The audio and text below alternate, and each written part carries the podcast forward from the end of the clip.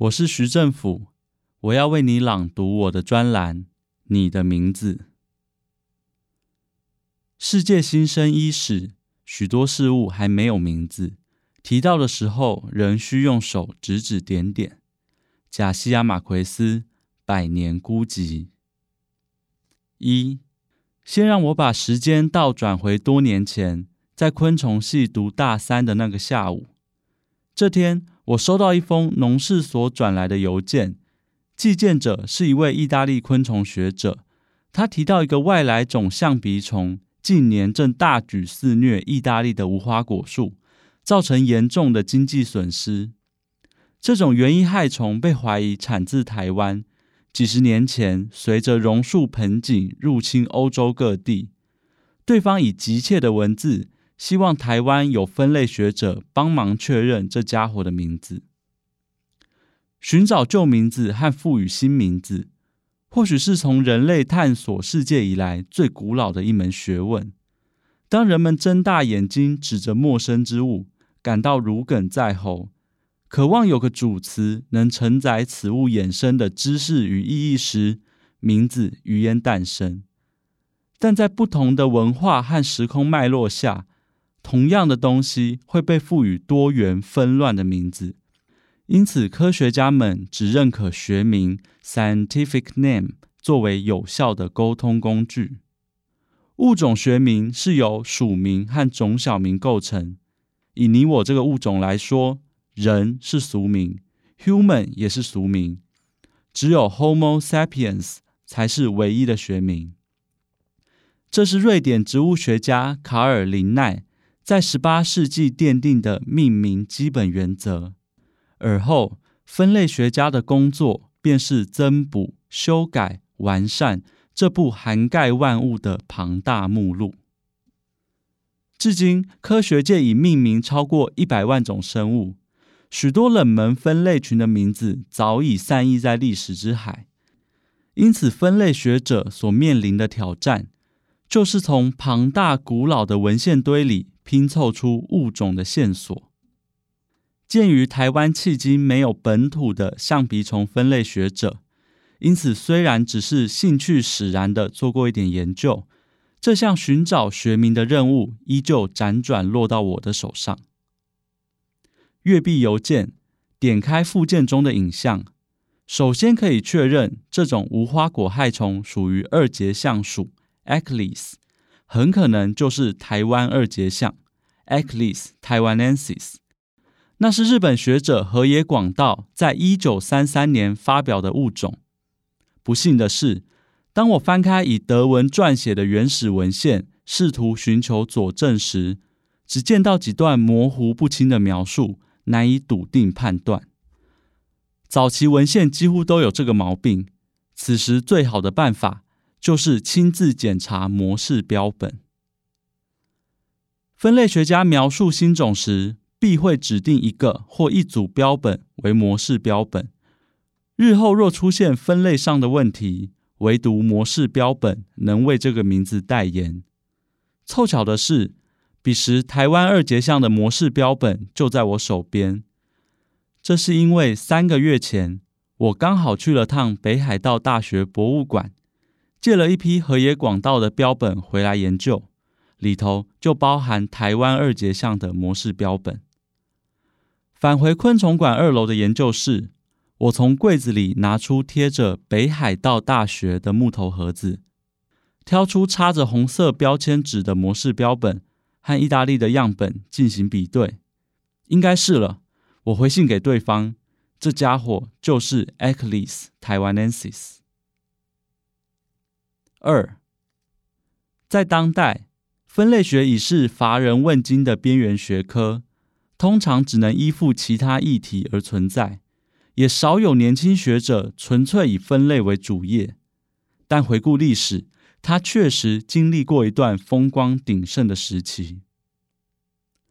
从十五世纪开始，全球进入地理大发现时代，帝国舰队带着探险家航向各地。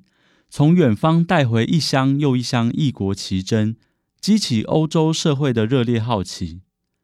十八世纪以后，这种观察、命名、描述自然物的学问，渐渐集成所谓的博物学 （natural history）。研究者则被称为博物学家 （naturalist）。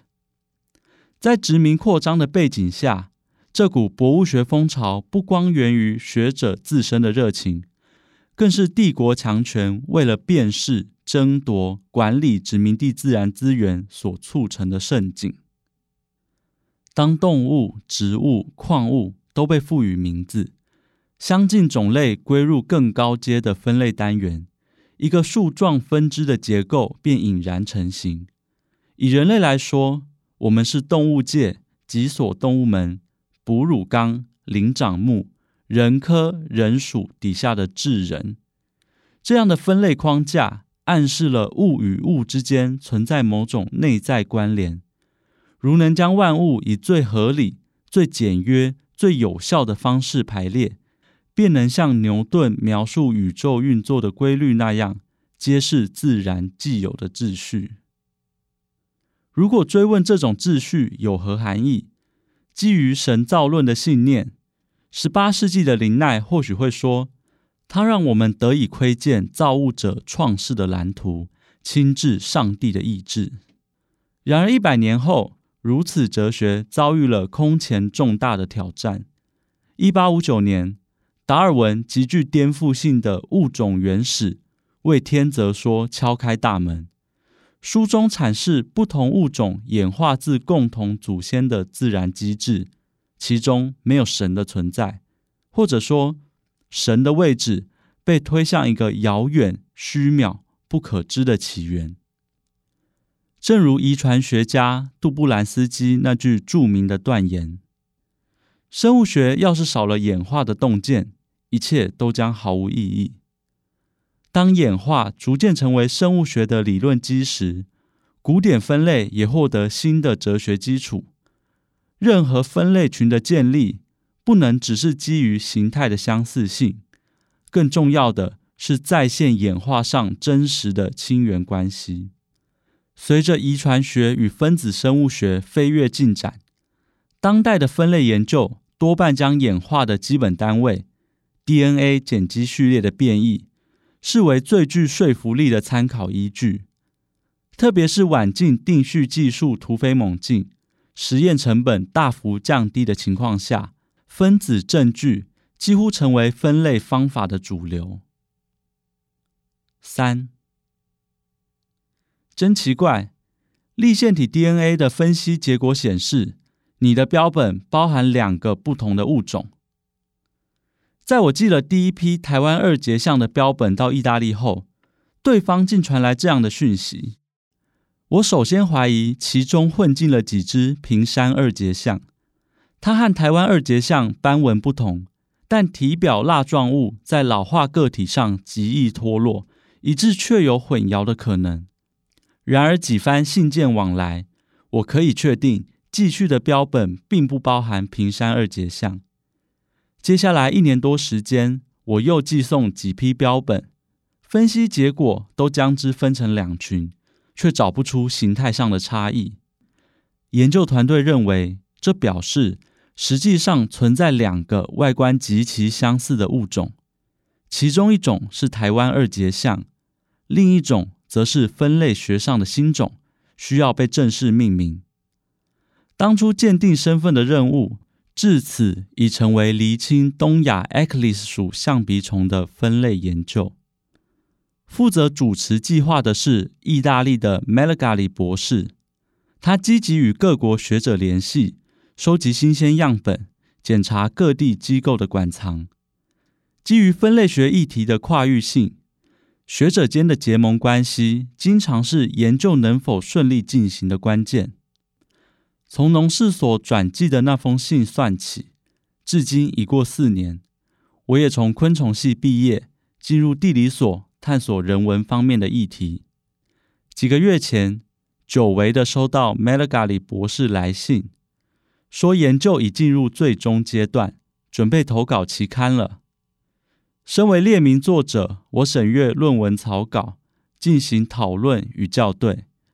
不得不说，新种描述是一种没有正常人会耐心阅读的极尽枯燥之能的文体。但就如同档案柜里尘封的史料，它只为某个命运与之纠缠的人而写，并期望在另一个时空串联出崭新的意义。书写的当下，这篇报告已经被动物分类学期刊《Zootaxa》接受。我们确认入侵欧洲的无花果害虫是台湾二节象，同时描述了那个与之极其相似的新种。两者只有生殖器内囊可见明显的形态差异。基于该类群困惑众人许久，研究团队决定将新种命名为 Enigmaticus。这个种小名从英文 enigmatic 拉丁化而来，即是谜团的意思。当然，走出学术圈，物种的名字仍会进入公众的语境，因此。我们又给 Achilles enigmaticus 定了一个中文俗名，就叫谜样二节象。